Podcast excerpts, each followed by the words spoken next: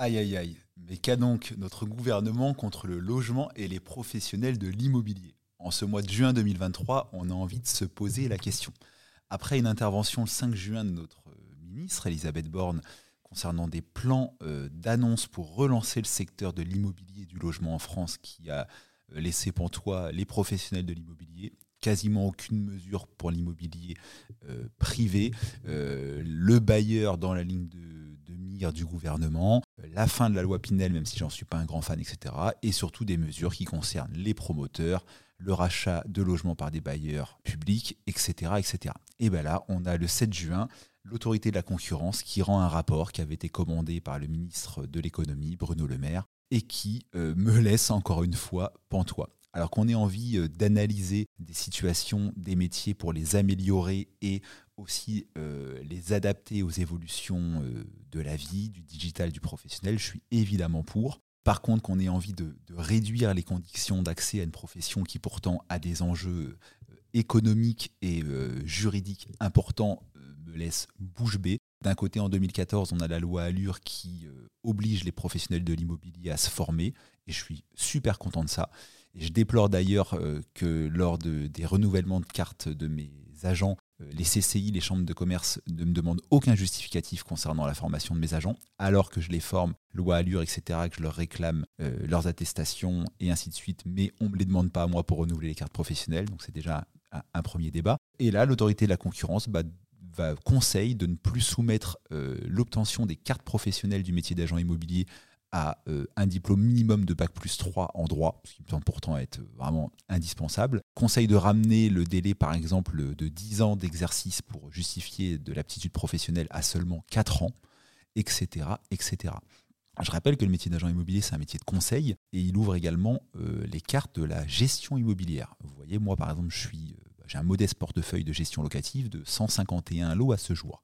J'ai certains confrères agents immobiliers qui ont des portefeuilles de gestion et de syndic de plusieurs milliers de lots. Je vous laisse imaginer les enjeux et les sommes que l'on détient pour le compte de tiers, euh, donc nos propriétaires bailleurs, nos copropriétaires, et que je trouve bah, tout à fait normal d'encadrer un maximum cette profession et qui devrait l'être encore plus selon moi.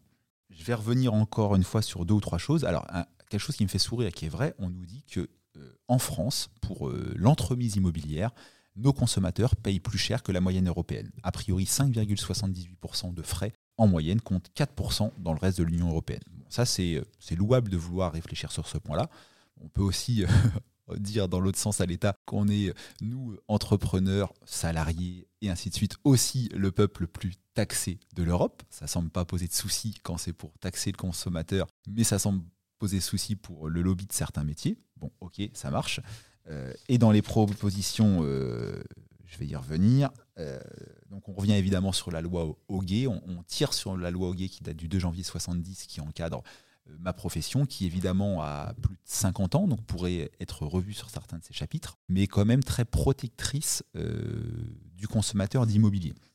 Alors ce qui me pose le plus de soucis dans, dans ce rapport de 5 ou 6 pages que j'ai analysé, c'est qu'on parle à chaque fois d'entremise immobilière, de négociation, alors moi, j'ai pas l'impression d'être négociateur pour le RAID, hein. j'ai l'impression de faire un métier de conseil. Et justement, le, rôle de conseil de l'agent immobilier et son rôle et son devoir de conseil n'est pas cité une seule fois. On propose de découper la chaîne immobilière en plusieurs étapes, l'estimation, les visites d'un côté, le compromis d'un autre, etc.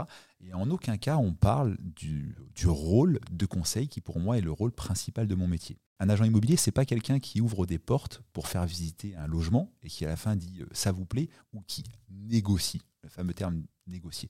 Un agent immobilier, pour moi, c'est quelqu'un qui, euh, dès l'estimation, apporte un rôle de conseil vis-à-vis du vendeur sur sa situation fiscale, euh, imposition ou pas des plus-values immobilières, responsabilité sur des travaux réalisés, notion d'urbanisme sur des choses que lui ou les précédents ont fait, accord de copropriété sur certains travaux, etc. etc. Donc il y, a, une vraie nécessité d'avoir un professionnel qui se déplace, contrairement au notaire qui rédige les actes. J'adore la profession de notaire et j'en ai un grand respect, mais n'oublions pas que les notaires qui rédigent les actes ne connaissent pas les biens pour lesquels ils rédigent. D'ailleurs, ce n'est pas eux qui rédigent, mais leur clerc ou, euh, ou autres. Bref, mais ils ne les connaissent pas. Et le fait de ne pas se déplacer physiquement ne permet pas de voir certaines incohérences entre un titre de propriété et les lieux réellement construits, les clôtures réellement posées et ainsi de suite. Donc le fait qu'on nous dise que euh, on devrait arrêter d'avoir une chaîne globale où on paye au résultat à la fin un professionnel de l'immobilier et qu'on pourrait décomposer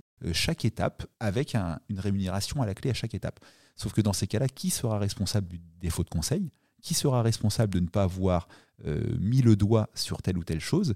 Qui sera responsable du manque de vérification du financement de l'acheteur? Qui sera responsable de la vérification et de la lutte contre le blanchiment d'argent, etc., imposé depuis quelque temps par le mécanisme TRACFIN? Enfin voilà, je me pose des vraies questions quand même sur euh, ce que peut avoir en ce moment le gouvernement contre euh, l'immobilier et le logement. Euh, le logement, être propriétaire de son chez-soi, c'est le, rêve numéro un des Français. Quasiment un Français sur deux est propriétaire. Et là, dans un marché qui, alors moi dans ma région à Caen en Normandie, ça va, je touche du bois, mais qui a priori en France est quand même en panne, qu'on n'annonce aucune mesure pour je sais pas, essayer de freiner la hausse des taux, ok, assouplir les conditions d'octroi, euh, me laisse un petit peu pantois et qu'on euh, effectivement euh, donne quelques, allez, quelques mesures. Il y a combien de recommandations Il y en a au total 6 qui sont faites pour revoir le marché de l'immobilier, me laisse un peu dubitatif. Par exemple, la recommandation numéro 6, je pense qu'il y a un petit peu lobby des notaires. La recommandation numéro 6, c'est supprimer l'interdiction faite aux notaires négociateurs d'afficher les annonces immobilières dans les vitrines de leur office notarial.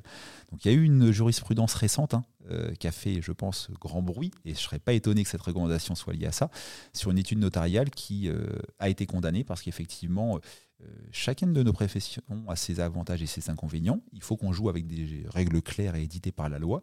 Effectivement, aujourd'hui, un agent immobilier, un notaire, pardon, un office notarial ne peut pas clairement afficher ses annonces dans les vitrines. Et quand je pense que c'est ça qui est mis en avant pour euh, aider le marché de l'immobilier vis-à-vis du consommateur, bon, je, suis quand même euh, assez, assez pantois. Et encore une fois, ce qui me gêne euh, vraiment le plus, c'est de se dire, OK, on a une profession aujourd'hui qui est encadrée, conditions de moralité, conditions d'aptitude, et qu'on ait envie, au vu des enjeux que ça peut comporter, de réduire ces conditions d'aptitude, me surprend énormément qu'on n'ait pas besoin d'avoir une aptitude une notion d'aptitude pour travailler pour un porteur de carte professionnel, ok, c'est le cas actuellement et ça me va, même si je pense aussi que ça pourrait être plus encadré.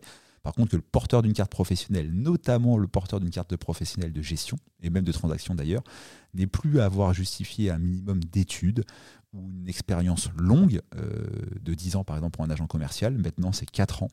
Je peux vous assurer que je connais beaucoup de mandataires immobiliers ou d'agents commerciaux qui ont 4 ans d'expérience et qui malheureusement sont encore très loin d'être des professionnels de l'immobilier à qui je délivrerais une carte si j'avais le pouvoir de le faire. Même si on a aussi qui au bout de 4 ans sont très bons. Je ne fais pas de généralité, mais attention, attention à ne pas aller trop vite en besogne. J'attends vos, réactions en commentaire. C'est un, une vidéo, un podcast qui se destine évidemment surtout aux professionnels de l'immobilier, agents immobiliers, mandataires, notaires pourquoi pas gestionnaire de patrimoine, avocat fiscaliste, tout ce qui gravite autour du logement et qui encadre euh, ce, point qui, je le rappelle, est, est, un point fondamental, clé dans la vie de nos clients. Je suis curieux d'avoir vos retours. À bientôt, c'était Patrick Magalaes. Ciao